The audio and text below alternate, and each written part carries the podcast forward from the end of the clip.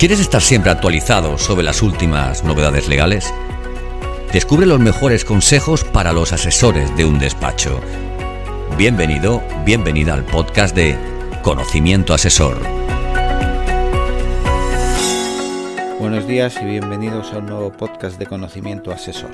En concreto hoy vamos a hablar de cómo afecta a las empresas la nueva normativa sobre envases. Desde el Departamento Jurídico de Amado Consultores le vamos a comentar un tema importante como es la aprobación del Reglamento de Envases y Residuos de Envases, Real Decreto 1055-2022 del 27 de diciembre, que entró en vigor el pasado día 29 de diciembre, aunque la parte de marcado de envases entrará en vigor el 1 de enero de 2025, que recoge importantes novedades en materia de prevención de residuos y de reutilización, con medidas que afectan de modo significativo no solo a los envasadores, sino también a empresas de distribución. Esta nueva normativa llega para adaptarse a la normativa europea, una cuenta pendiente que España tenía desde hace tiempo. Su objetivo, en palabras del Ministerio para la Transición Ecológica, es avanzar en la implantación de la economía circular y alcanzar los nuevos objetivos de reciclado de envases para 2025 y 2030. Pero ¿cuáles son las empresas afectadas? Los principales afectados por la normativa serán los fabricantes de envases, los agentes económicos dedicados tanto a la fabricación de envases como a la importación o adquisición de entre Estados miembros de la Unión Europea, de envases vacíos ya fabricados.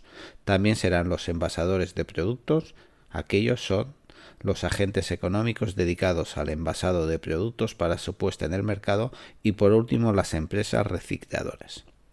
Esta nueva legislación tan solo afectará a los envases de uso doméstico, ya que los envases industriales ya venían sometidos a una normativa similar.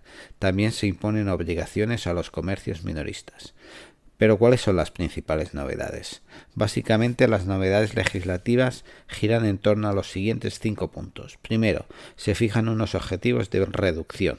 Lograr una reducción del peso de los residuos de envases producidos del 13% en 2025 y del 15% en 2030. Conseguir que todos los envases puestos en el mercado sean reciclables en 2030 y conseguir una reducción del 20% en 2030 en el número de botellas para de bebidas de plástico de un solo uso que se comercializa.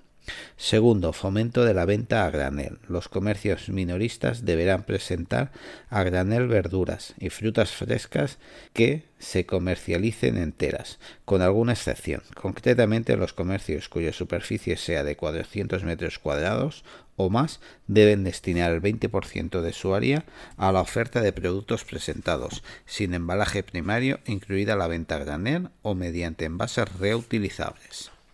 Tercero, aumento de los envases reutilizables. El consumidor podrá acudir a comercios minoristas con envases reciclables para la compra de productos a granel.